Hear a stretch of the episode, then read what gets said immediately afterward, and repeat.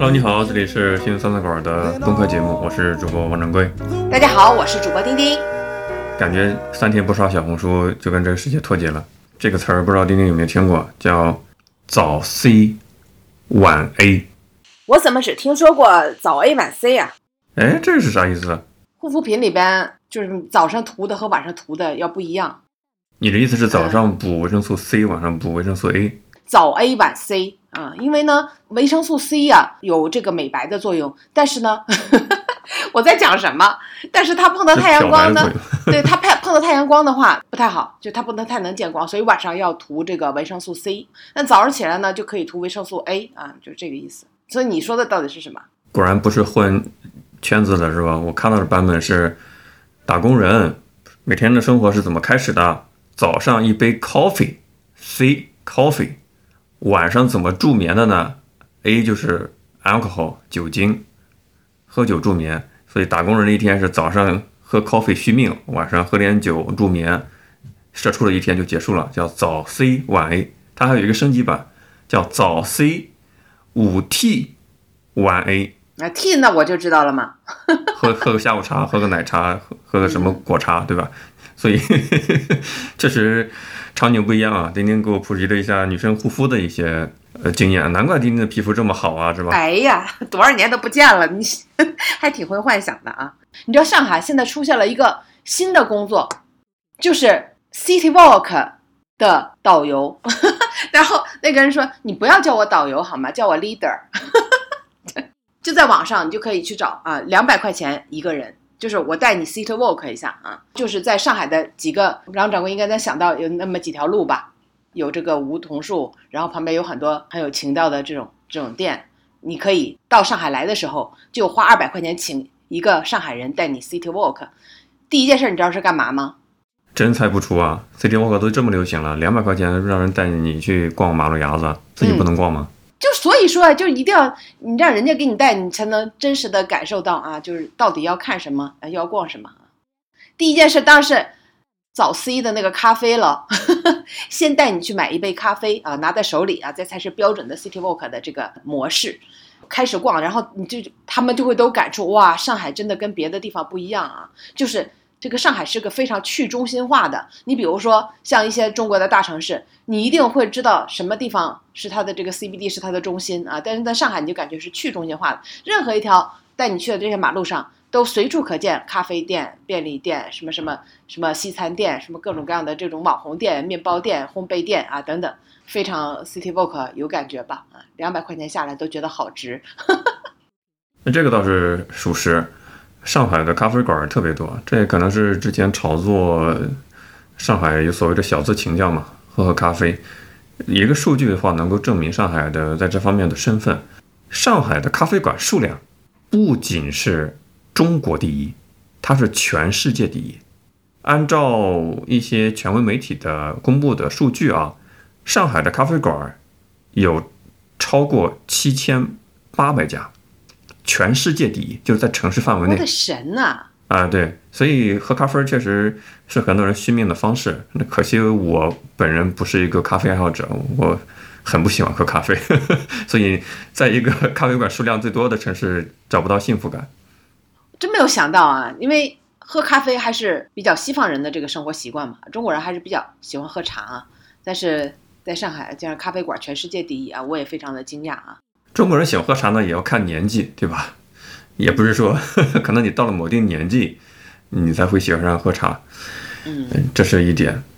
还有就是中国人喝咖啡习惯，其实老早就有啊，一百多年前就有，民国时候就有这种喝咖啡。只不过大众级的喝咖啡其实是星巴克带起来的。星巴克进入中国的时候，它很鸡贼啊，它单找势能高的城市，在首都啊，在上海啊，势能高的城市、势能高的人群作为它的原点顾客，把它变成一种很时尚、翻身的一种生活方式。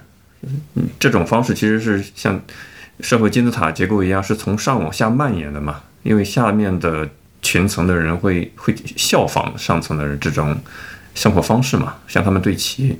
你知道有一个说法吗？这挺搞笑的啊，说当你在星巴克里看到一个人，他没有打开笔记本，也对面没有坐着另外一个人在跟他谈生意，然后他也没有打开自己的手机，也没有拿出什么报告，也没有拿出什么一本书，他就是拿着一杯咖啡在那里静静的喝。所有人走过他都要看他两眼，这人是不是有病？社会分裂分子对吧？反社会人格对他来干嘛的？鬼肯定是不。正常的。不是说现在上海的咖啡馆里面好挤满了失业的中年人吗？哎呀，对，确实啊，就算失业了啊，也要保持着自己的这个生活的品味。相互交流着怎么去交社保，对吧？话说到这儿，就上海的咖啡啊，真不便宜，当然那个瑞幸除外啊。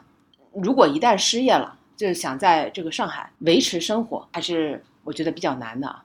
碰上现在啊，就是就业特别难的这样的一个时节吧，轻易的人们啊，其实是不敢提离职，更是对工作场景上一些过分的要求啊，都是敢怒不敢言，甚至我都觉得大家真的早就麻了，就是随随随意吧，对吧？就是我任人宰割了，就往往有这种感觉啊，在生活面前深深的弓起了自己的背，然后就在这两天，我的天，一段录音呢就火遍全网啊！尽管热搜一拉再拉啊，但是架不住人民群众啊疯狂转发啊。这个录音呢来自于郑州大学的设计院，就是明显听到一位女领导啊让一位很年轻的男员工周末加班。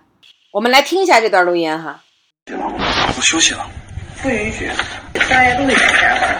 嗯，麻烦那您看一下这个吧。你给我讲劳动法了是吧？嗯，行，那你去人力资源告我吧，去吧。那我明天可以不来。你就去吧，没事，你去吧，去人力资源告我吧，去吧。呃，明天我来可以，给加班费。你啥加班费？劳动法上明文规定给加班费。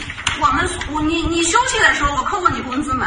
那咱就把请假条全部拿出来，然后把前面的全部算算，可以不？那如果可以，咱就我那是我是请假。不是你别管请假不请假，你有事儿那个啥，你超过多少天，咱们就按正常来。你要多正常来，咱都正常来。那你降薪呢行？那你降薪呢？我降薪一个月两千块钱够干啥那？你可以辞职呀，你不要辞职呀，呃你可以辞职呀，我没有啊你可以辞职，没事，对你对所有的对所有的所有企业是可以的。呃，咱现在就说就是，你如果对现在咱现在不说这个你可以离职，咱现在不说这个别离职，，咱没事，呃不，咱你现在就别离职。咱现在不说这个。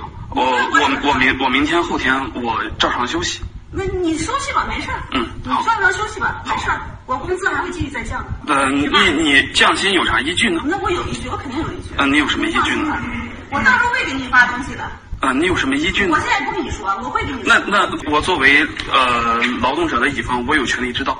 我现在没有跟你下过我明文规定要非要降薪，我只是说说而已。我给你下规定了吗？没有吧？呃，如果说如果说你要有降薪的话，你必须得书面告知我。呃，咱是这样的，首先我要干得多。哎，你为啥抢我手机？你为啥手机？你为啥手机？小布尔，快来！你为啥抢我手机？最后是一片混乱啊！听完这个录音，掌柜你有什么感受？感受是这小伙子有准备而来啊，然后他所面对的领导咄咄逼人，呃，特别的有气势，呃，听起来让人感觉挺窝火的。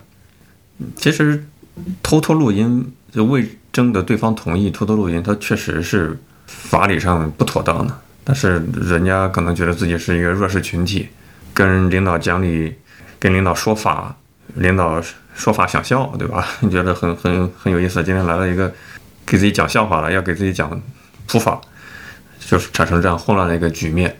我知道这个男性啊，也许可能还没结婚、没孩子、没软肋吧，胆子比较大。说到这儿啊，就很多人其实我在评论里我看到普法普法了啊，就说如果没有涉及到个人隐私，录音是不违法的，确实是没有涉及到他的个人隐私嘛。就这个，刚才掌柜说这个男生他是有备而来，这还真是哎。当这个女领导让他加班的时候，他竟然说：“您看看这个。”虽然我们没有看到这个视频啊，只是一段录音，也知道那个女领导不说什么，你让我学习劳动法，说法想笑啊，对吧？对，就感觉你在跟我扯什么犊子，就这就这种啊，竟然还有人认为劳动法有用，竟然还有人感觉到违反劳动法是真的违法啊，就是这种感觉，你就你就现在你就感觉这个职场的风气早就已经约定俗成，然后啊。有人不是说零零后整顿职场吗？啊，也不知道这个男生到底是不是零零后，但听他的意思，他一个月才拿两千块钱，不知应该是刚入职场不久吧。也有人零零后说，别给我们贴标签啊，只有他啊，我们零零后不敢掀这个桌。但是看大家就是热议的那些评论，我发现都有这么一个倾向，就是对于加班这件事儿，其实是根本没有人去敢去拒绝的。劳动法里边只规定了，如果员工加班，你要给员工加班费，比如说什么节日啊，这个要三倍的加加班费，比如春节啦、十一了，对不对？普通的双休日啊，要两倍的加班费。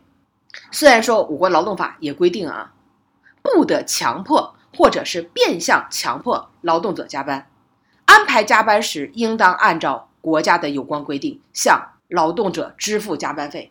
但是当然了，这个录音里这更过分啊！那当这个男生说你给我加班费，我就来，这女领导马上啊就开始转移话题，就开始偷换概念啊，说加班费啊，之前你还请过那么多假呢。那要不要算一算请假的钱要不要给你扣了啊？这这这就有点这个胡搅蛮缠了啊！所以这真的是加班文化已久矣。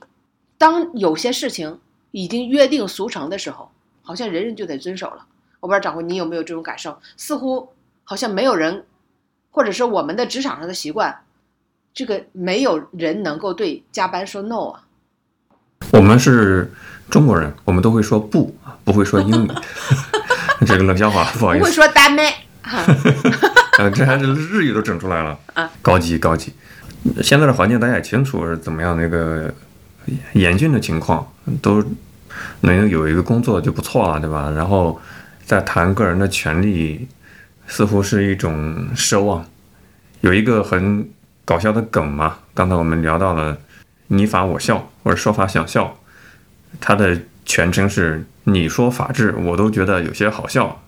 呃，我为什么要提到这一点？是我们节目可能会有很多海外的听众朋友们在听，也可能若干年之后有些人在听，不知道我们所聊的一些事情的背景，对吧？还是稍微跟大家介绍一下。啊，就二零一七年的时候呢，中国的 CCTV 啊，中央电视台播出过一个呃节目，这个节目呢是有一人的房子被强拆了，呃，这个人就去当地的法制办去维权。结果，当地的法制办的主任，这个人网红了，现在叫周伟明，对着镜头说：“你说法治，我都觉得有些好笑。”他真的现场笑出来了，所以就成了一个很有名的一个梗，对吧？叫“你法我笑”。我觉得这个表情包很适配智中大学设计院的领导啊，对吧？你给我普及劳动法，我都想好笑，对吧？你竟然还想拒绝加班费要去想去反抗，天大的笑话啊！这这还用看法吗？我就是法啊，就是这种感觉。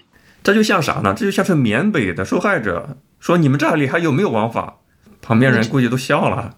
你知道吗？就有的时候啊，这个职场的规则，它不是由什么公司的规章制度给定下来的，更不是。由劳动法这种更高一级别的定下来的，你知道这种规则都是怎么定下来的吗？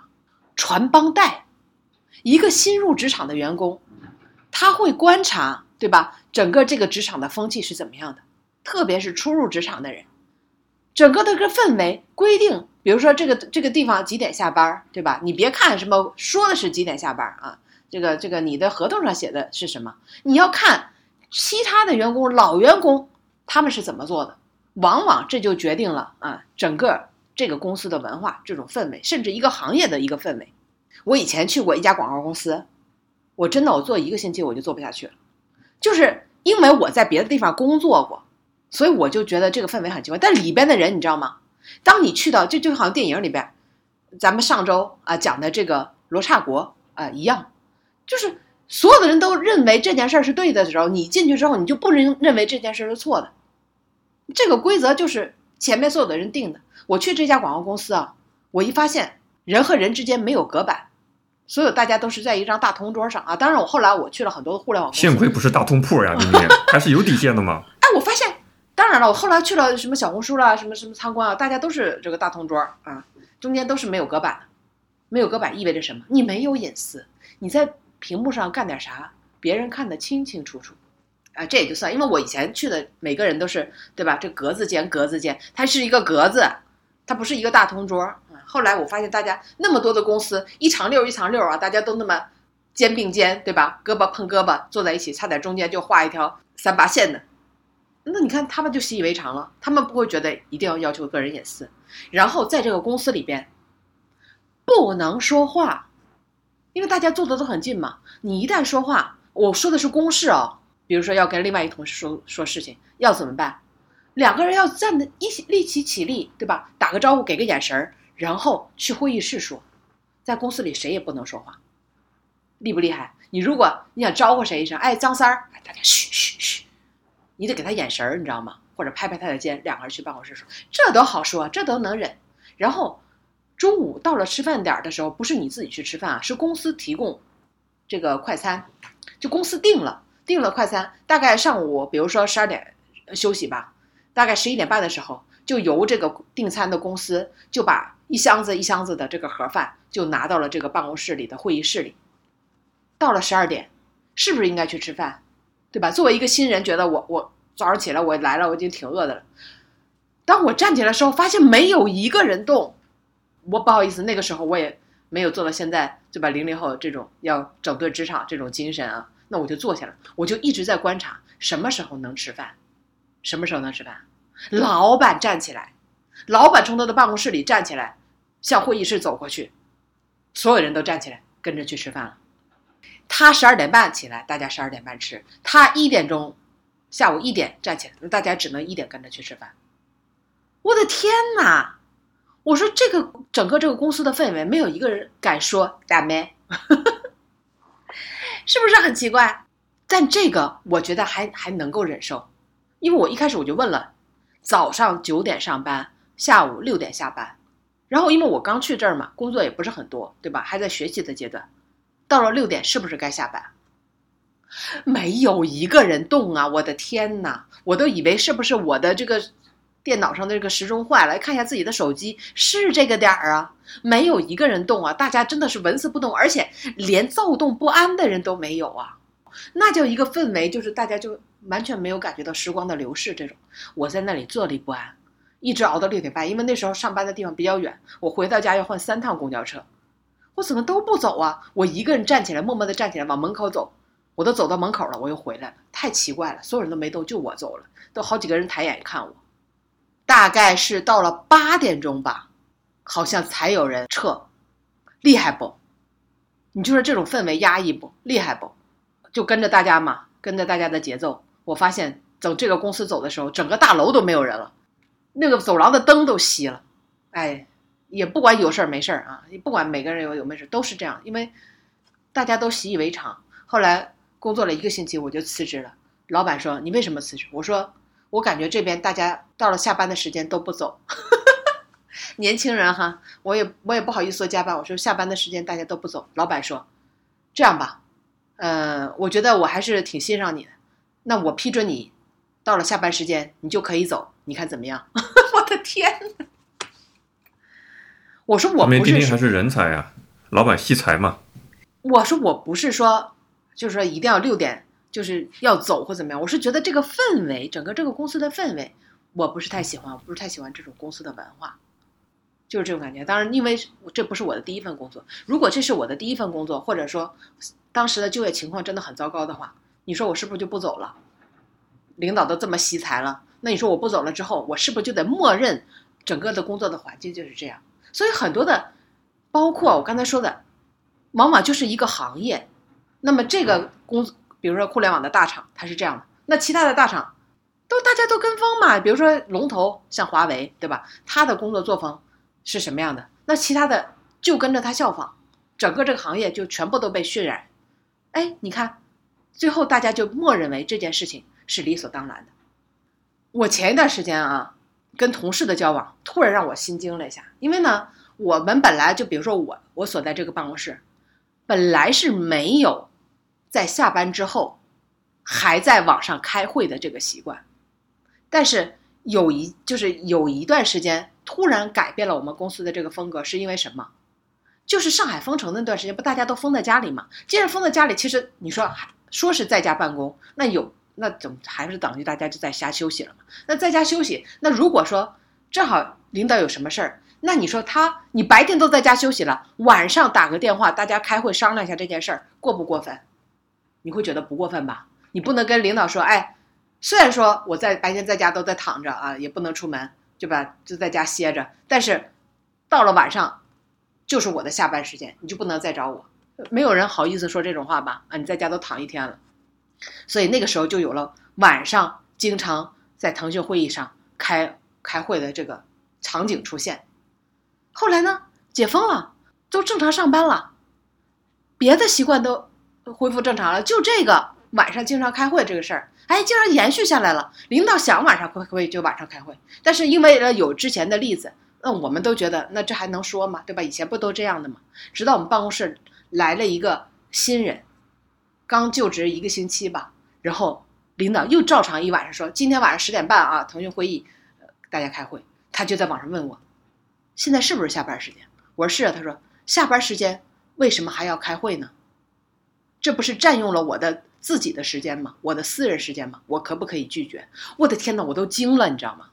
真的，我就想为什么我之前从来都没有意识到这一点。所以，我真的我觉得这个整个的有的时候的公司的氛围，是因为你觉得这种事情约定俗成了，你就默认了之后啊，你其实往往早就已经忘记了什么是正确，什么是错误。而往往是一个真正敢说出皇帝心意的这个人啊，他其实说的出来才是真相，但是其他的人反而觉得非常的惊讶，非常的恐慌，觉得不可思议。我这个 感慨发的也挺多，不知道掌柜是不是也能够理解或者有同感？丁丁绘声绘色的分享了他过往工作的一些经历啊，我相信职场人，除非你是在，比如说。坐班的体制内公务员是吧？四点半、五点、五五点半那都下班走了。你在民企、你在外企加班是常事儿，这个不稀奇啊。上海有一个调侃的梗，说叫“女子监狱”。丁丁使用女性化妆品，你应该知道啊。在上海的静华大厦，叫静安寺静安区女子监狱，为啥呢？因为它是欧莱雅上海总部那个大楼。几乎是，你不管是在凌晨的一点还是凌晨的三点，那个大楼永远是亮着灯的。为啥呢？在加班呀，所以被调侃成是叫女子监狱，里面的女员工比较多嘛，而且平均说是都是硕士以上，高学历的女性人群。网上这种梗特别多。有有一个数据啊，讲的是全球很多国家做调研，平均的每周的工作时长，我们亚洲国家是远远排在欧美国家。之前的平均工作时长远远不止说五乘八，每周四十小时的工作时间。你像在西欧这种发达国家，老板在你下班之后给你发电子邮件都属于犯罪行为，你能想象吗？老板在下班之后给你发电子邮件，属于犯罪行为，侵权。刚才你说的不是一个中国人的平均上班时间是这个全球居居前对吧？居前列啊。但是你知道还有一类人群，呃，上班时间中国是居世界首位的吗？就是妇女，妇女的平均上班时间，中国是全国全世界居首的啊。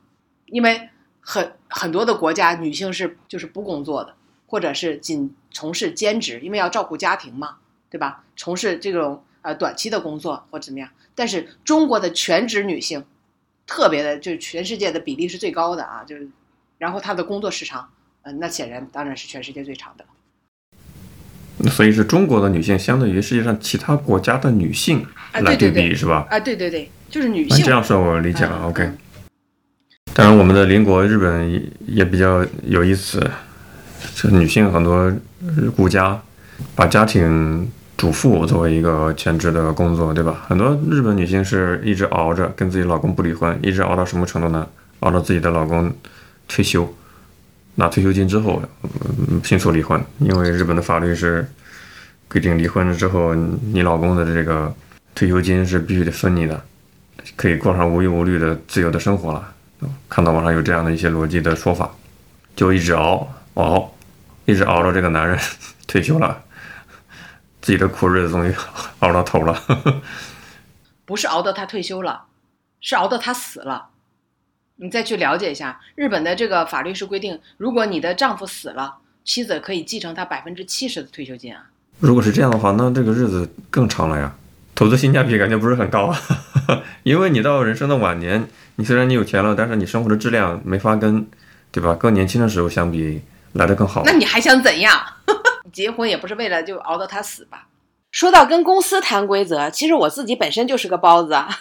比如这个周末，我就被派去珠海去培训，但是我根本就没有勇气跟领导说，哎，把这个周末调休两天，让我下礼拜休两天假啊，根本张不开这个口。而且在我查住宿标准的时候，我竟然发现，就是我们公司的那个规章制度上还规定，单身的外地人可以每年有二十天的探亲假。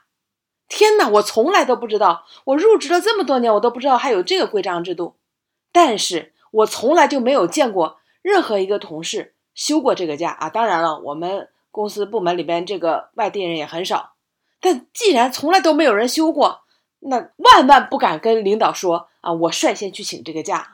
所以啊，我也是一个只能跟着公司氛围，按照潜规则去职场生存的人。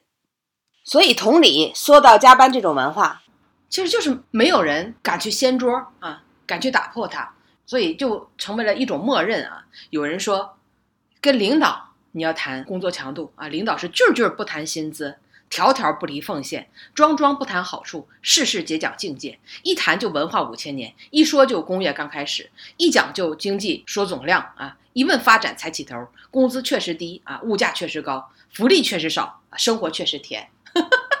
挺押韵呢，真厉害！中国还有这个，反正呃，新四大特产啊，有三大我忘了啊。其中一大特产你知道是啥吗？就是画大饼。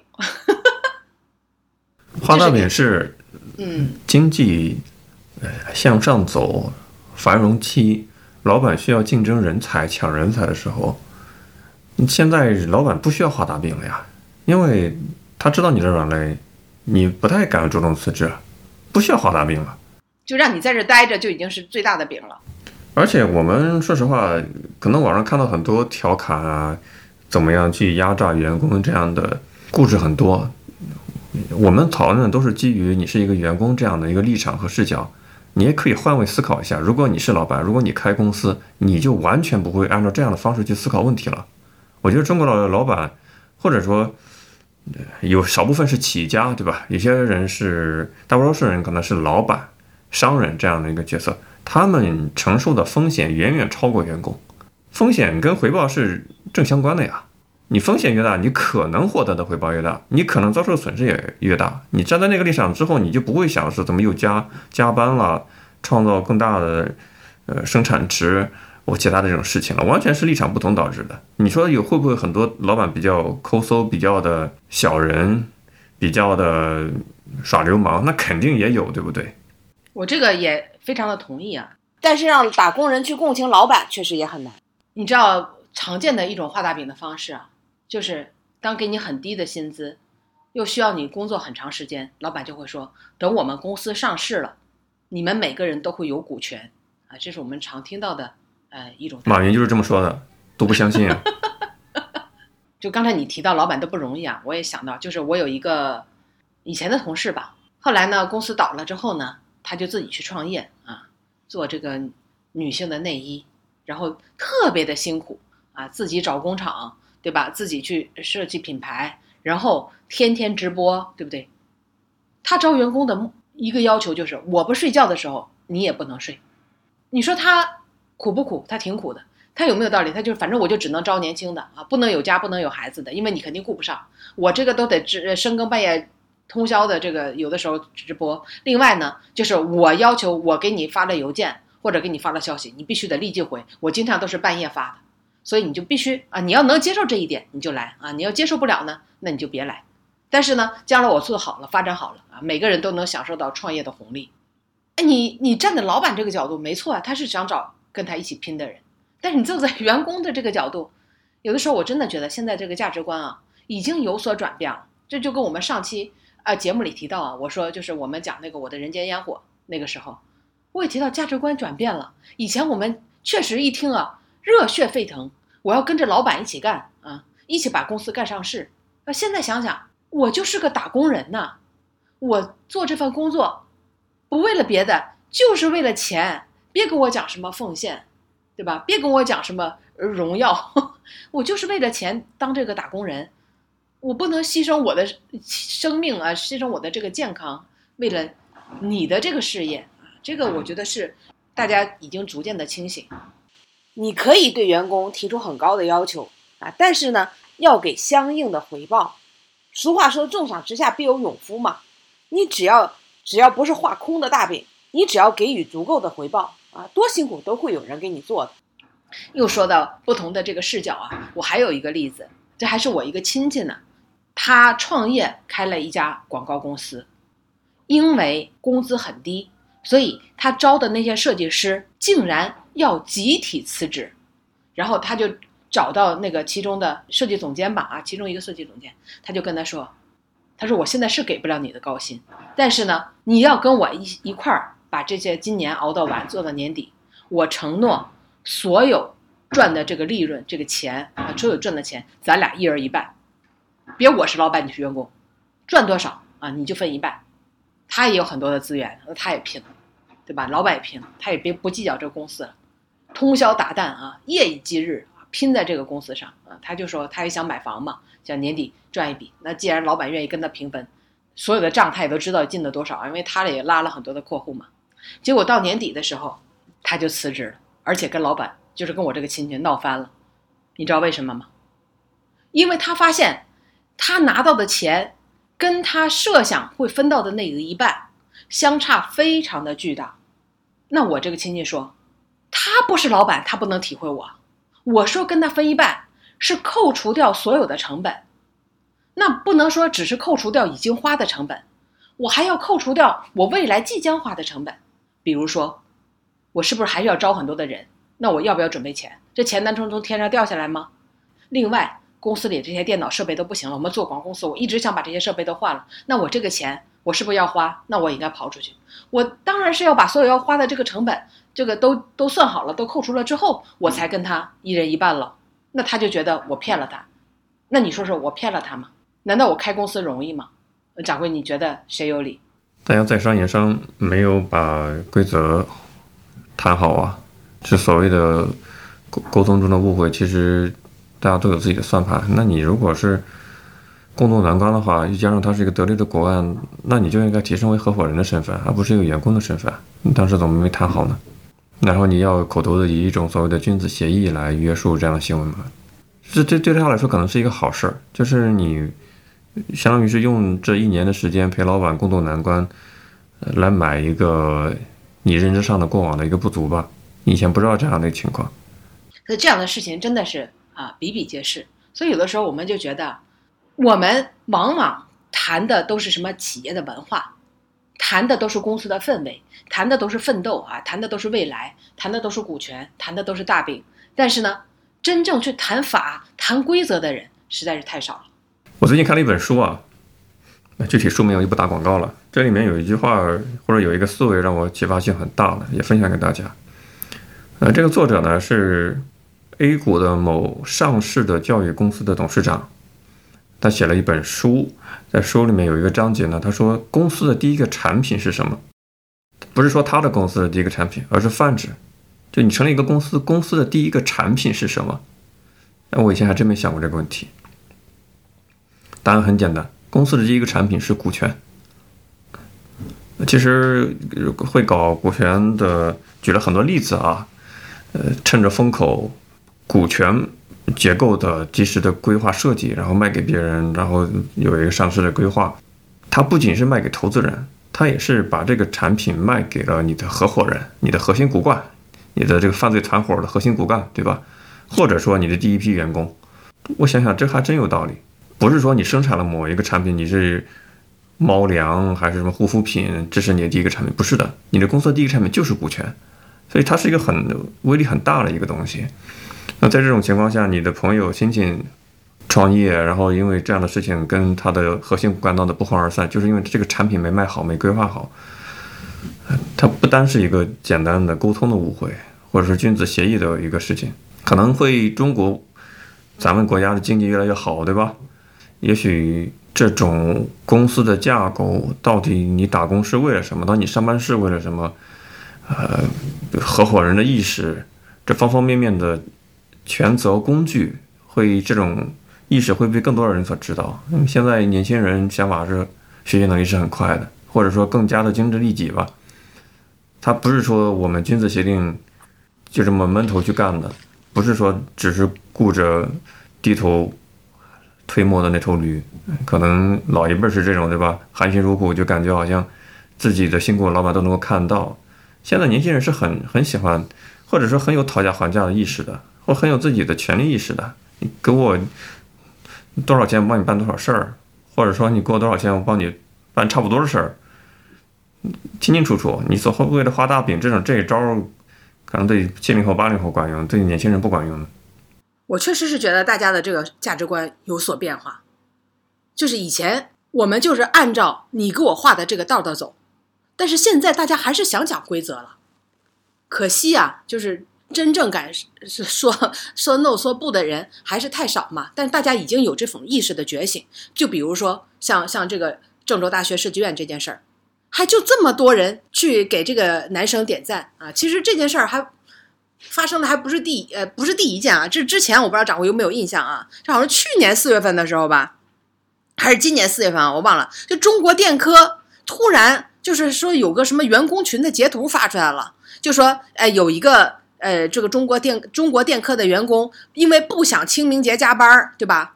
就在群里边把自己的领导臭骂了一顿啊，然后又在大群里边啊，就是又又说了这件事，说自己辞职不干了啊，就不不想加这个班。结果就全体啊，竟然一呼百应，跟他一个组一个班的人都说，我们也不加班了，我们也不干了啊。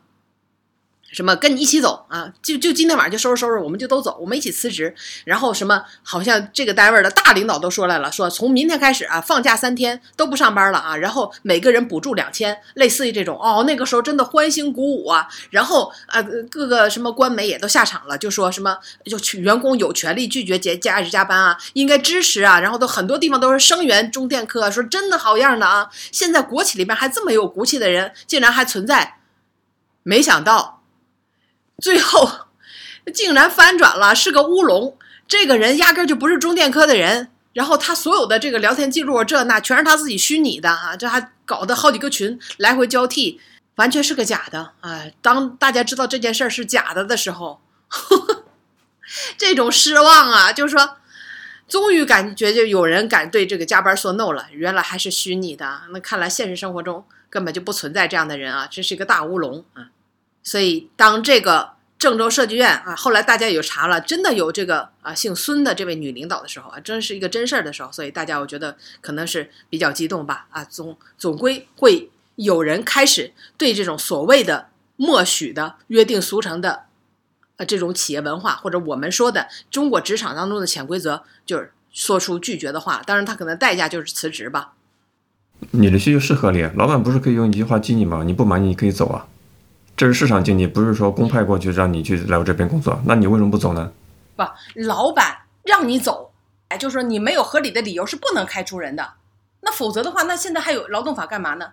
但我就说这是个合理需求，只不过大家都把自己的合理需求给压抑了。没说这个不合理啊。对，那怎么说老板让你走，你就可以走？那不应该呀，就不应该我提出了一个合理需求，然后老板那你不干你就滚吧，对吧？然后我就我就要滚。这是应该我没说这个不合理，这个是绝对政治正确的合理啊！你感到愤怒是因为你不得不去执行吗？我是想说，之前大家都觉得这件事儿是不能说说说说 no 的啊，但是突然有一个人说 no，突然大家这种意识就觉醒了，就认为我们都应该是这样去做，或者应该注重自己的利益。这个不叫利己主义，而是我们应该维护自己的权益。我今天上一个课嘛，就是讲这个视短视频。然后他就举了一个拍摄的很好的例子，但是我和同事就觉得不能接受啊，就觉得这这是伪人性的。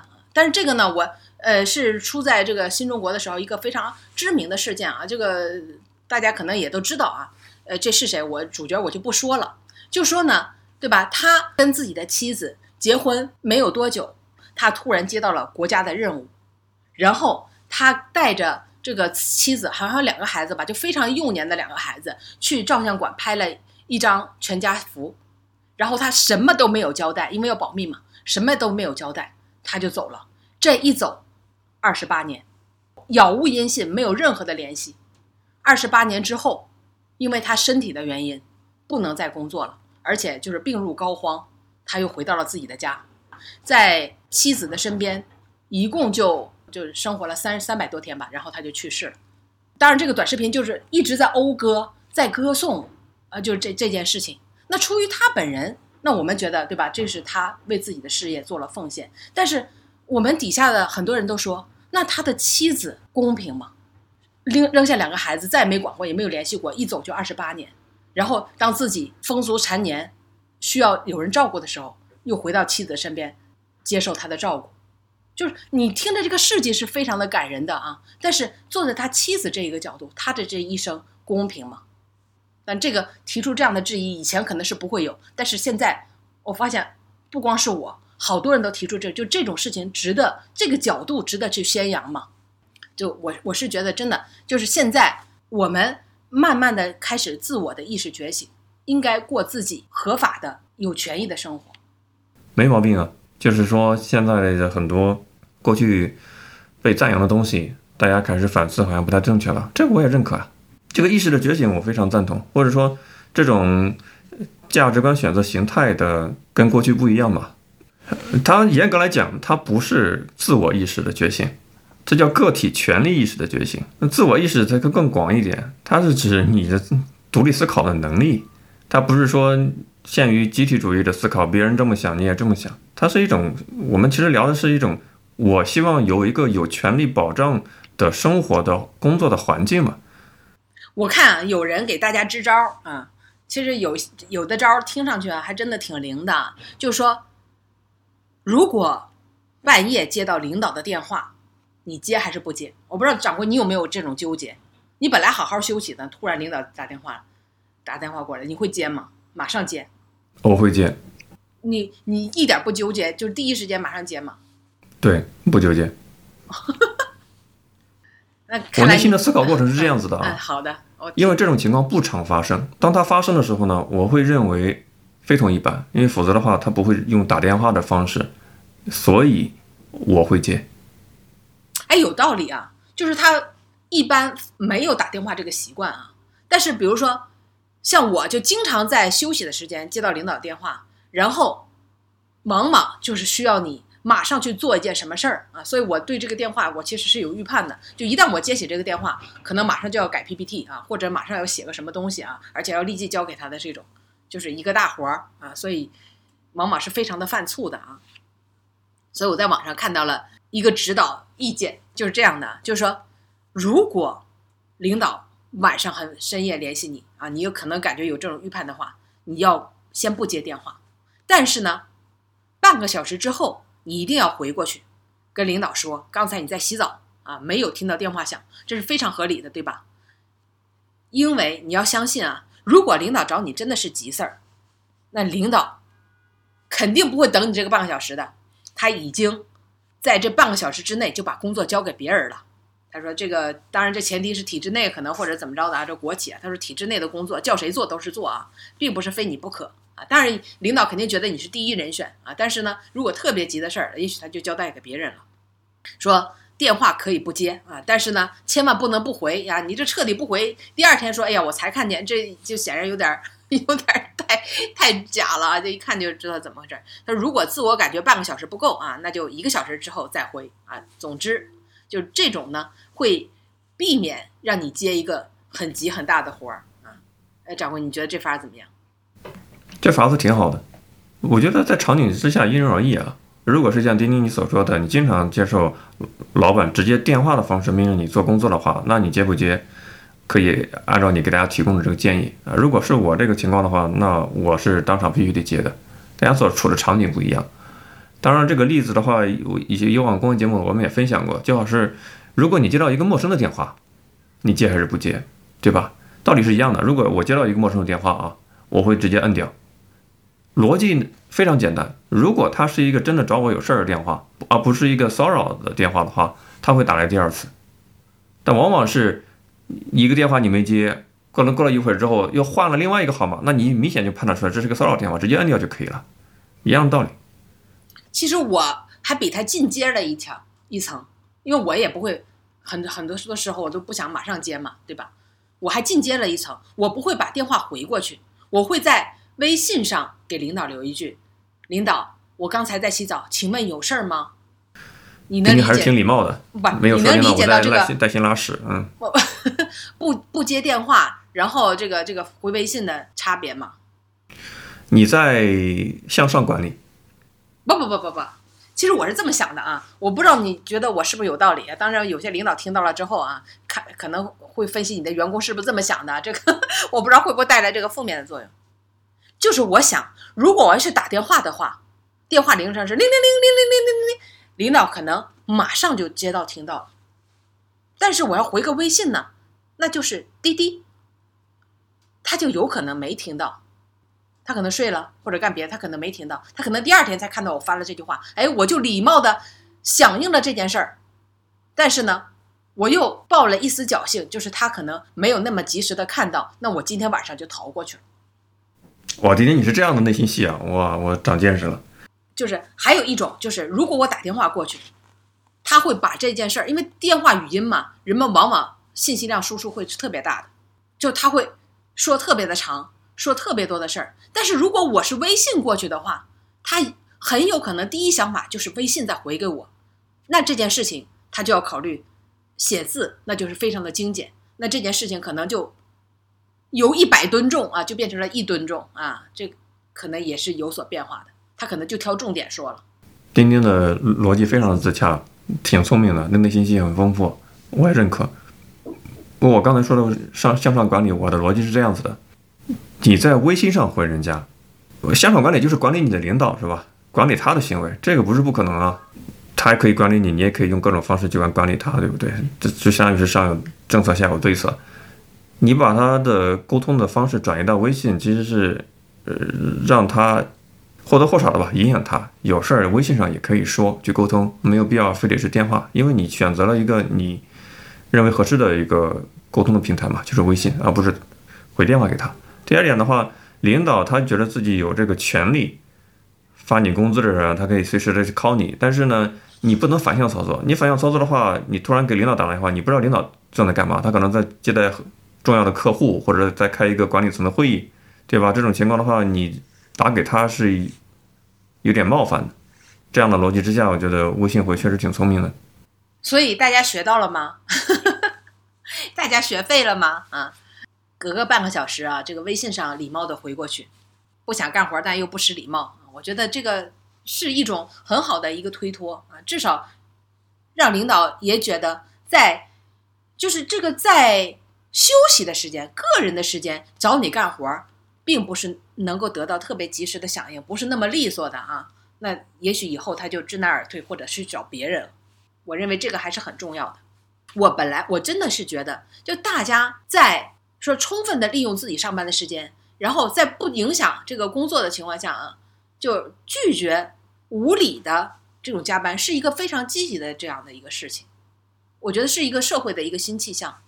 你知道现在啊，全世界都在减少上班的时间，比如说那个那个那个是法国还是还是还是英国，就是尝试。因为这个疫情之后嘛，他们就尝试做四休三，本来是在一些企业试行，结果他们发现，嘿，就是试行了结束之后，他们发现好像效率还更高了，然后很多的企业就决定继续执行这个做四休三，而且因为 AI 的替代，我看还有一些公司，就是这网上也写啊，有一些公司就开始上四点五天的班，整个世界都是以这个减轻劳动强度啊，就慢慢的。让休息的时间啊越来越多啊，这样的一个趋势，所以这个很多时候加班真的是毫无意义。比如说我一开始我说的，在那家就晚上大家都不走，就是一个氛围，就没有人走，就越来越卷啊！这真的这个我觉得是毫无意义啊，对自己的人生来说毫无意义。但是挺奇怪的啊，就这事儿在 B 站上放出来之后啊，就这个音频在 B 站上放之后，竟然一整天在八月五号这一整天说在 B 站上网友啊跟这个 B 站的小编审核。上演了激烈的攻防战啊！说这段视频呢，就是这个音频，在 B 站上是疯狂的被删除，我在微博上倒是看到了啊，没有被屏蔽。但是呢，这个 B 站的网友们，因我们知道这个 B 站的基本上啊，它大部分的结构都是九零后啊，都是年轻人，九零后、零零后。说 B 站的网友们是赶过来是接力补档，说这种删除视频的速度已经赶不上网友们上传的速度啊，就是疯狂的大家在上传，都写着补档。然后呢，用各种各样的，对吧？这个这种象形字啊，因为里边不提到了匠心嘛，就是要给他匠心，然后大家就用了这个这个这个那个工匠的匠啊，就匠心，用这种什么匠心年轻人啊，设计院年轻人匠心，就类似这样的标题，疯狂的在在这样的刷啊，这个场面也真的是很少见。你你你觉得会为啥会发生这样的事儿？那说明有共鸣啊。那自媒体嗯找选题一个很重要的点就是能不能调动大家的情绪反应。有共鸣，没有共鸣的话，你怎么能破圈呢？所以我就觉得真的这个，一是得到了响应，二来我就不明白为什么 B 站啊对这样的视频要严防死守。所以我就觉得现在啊，就是有一个调调啊，就是整个这个媒体审核，我们就不说了啊，就是摄政这种事儿我们就不说了，那那肯定是不能。但还有一种调调，就是任何感觉到不是特别积极的，不是特别。向上的啊，这种这种，一听上就要放激昂的音乐，恐龙康啷康啷康的啊，这种就不能让它出现，就一定要把它删除。那我觉得这个非常的逆势而为，而且呢，只会就是带来特别大的这样的一个反效果，真不像这个就是这个 B 站啊，作为年轻人所代表的啊这样的一个平台的特特征这个所为了。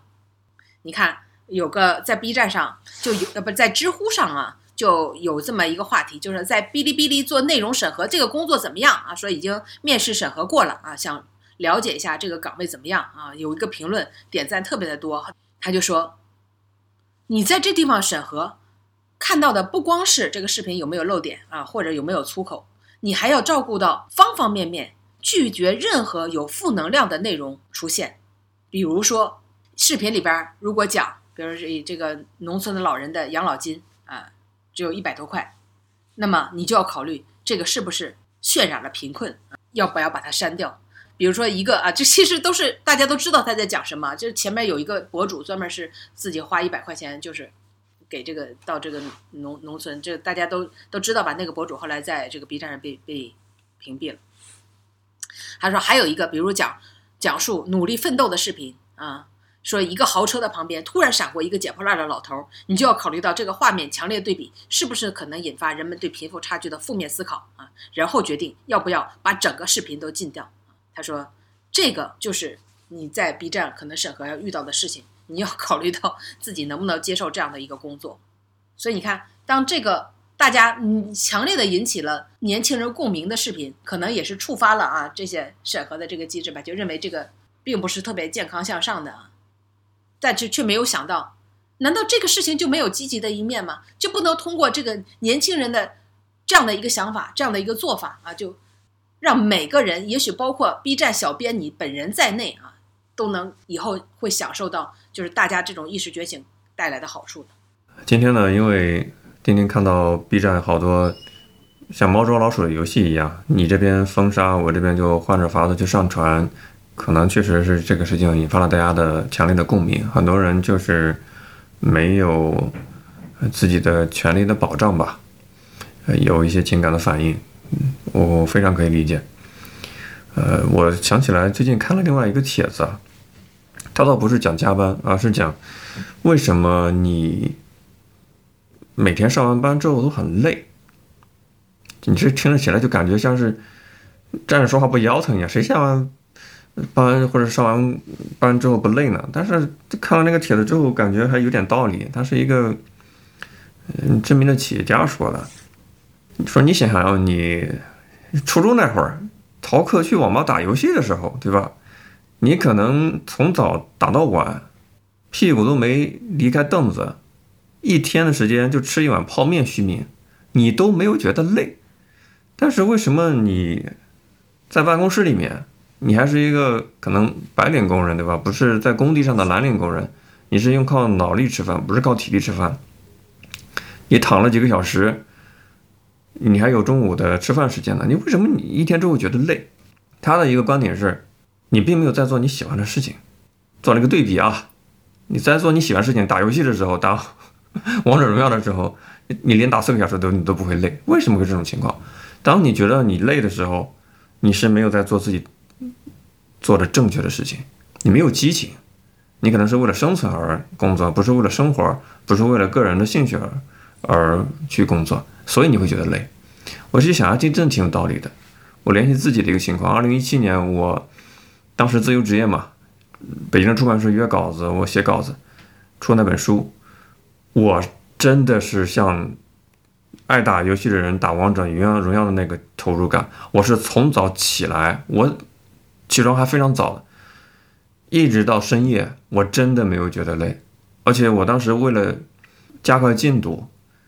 我都觉得每天的吃喝拉撒是一个极度浪费时间的事情，上厕所我都觉得是在浪费时间。所以呢，我也不去外面吃饭了，我也不点外卖了，我就直接在网上买了好几箱的，是上海某桂圆品牌的压缩饼干。因为我在网上查资料，压缩饼干的能量超级高，我每天只吃压缩饼干。到了什么程度？到了我身体实在是极度的亢奋，但是历连几个星期这样的话，真的吃不消。我的扁桃体充血发炎，咳嗽的时候都有血丝出来，但我真的身体一点都没有觉得累。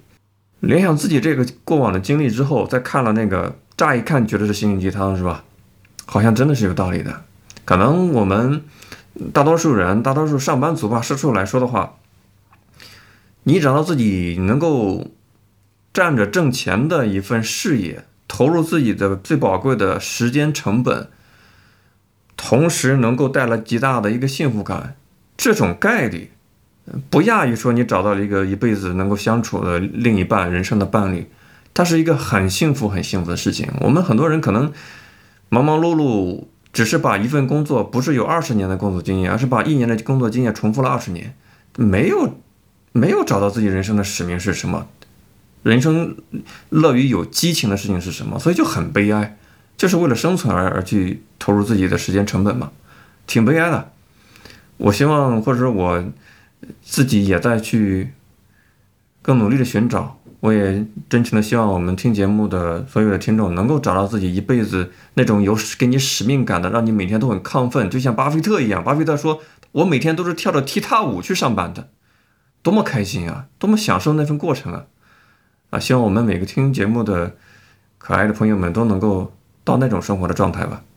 我推荐一个电影吧，就是我觉得这个也不一定非得就像打了鸡血一样啊。有一个电影呢，在豆瓣评分九点零，然后获得了威尼斯电电影节四项大奖，就拍的真的是特别的好啊。看上去拍的平淡，但非常的感人。一个电影叫呃孤孤独人生啊，还是孤寂人生啊？掌柜，你有看过这个电影吗？有听说过吗？没有听说过，不过钉钉推荐的电影都是好电影，经过严格的验证敲章过了，是吧？所以我们大家一定要看。这个电影呢，就是讲英国有一个特殊的公务员的这个职业，就是因为有很多人会孤独的死去嘛。那这个工作呢，就是在他在殡仪馆里，就是帮只有一个人去世的人，然后帮他们办葬礼，去帮他们寻找亲人啊。如果没有亲人的话，就帮他们。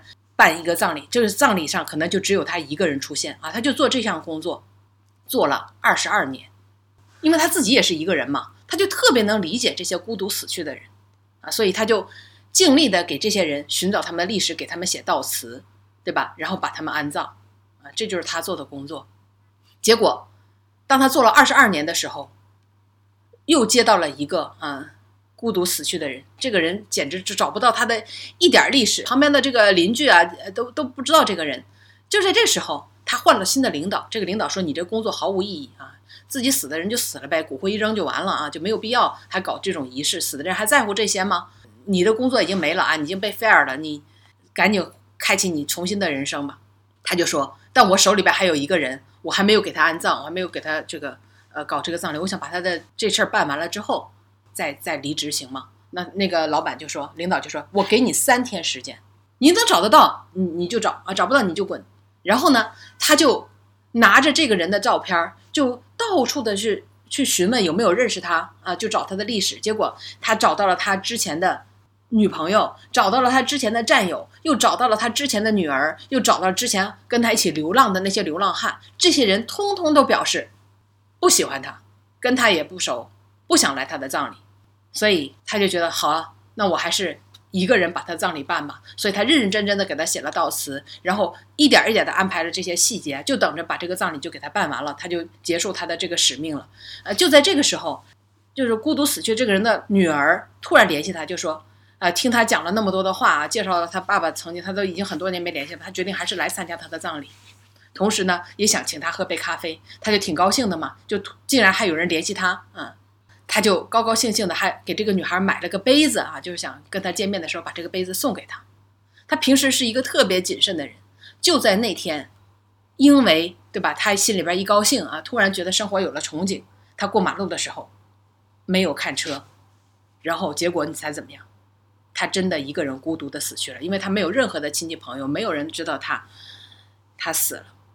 然后结果就在这个整个的这个墓地上啊，就发生了一个特别奇特的场景，就是他之前去安排葬礼的这个人，因为他联系了那么多的人，虽然那些人本来说不来，结果他们竟然全都来了，有战友，有流浪汉，有他的女儿，有他的以前的朋友，密密麻麻的站满了人，给他办了一个非常庄重的葬礼。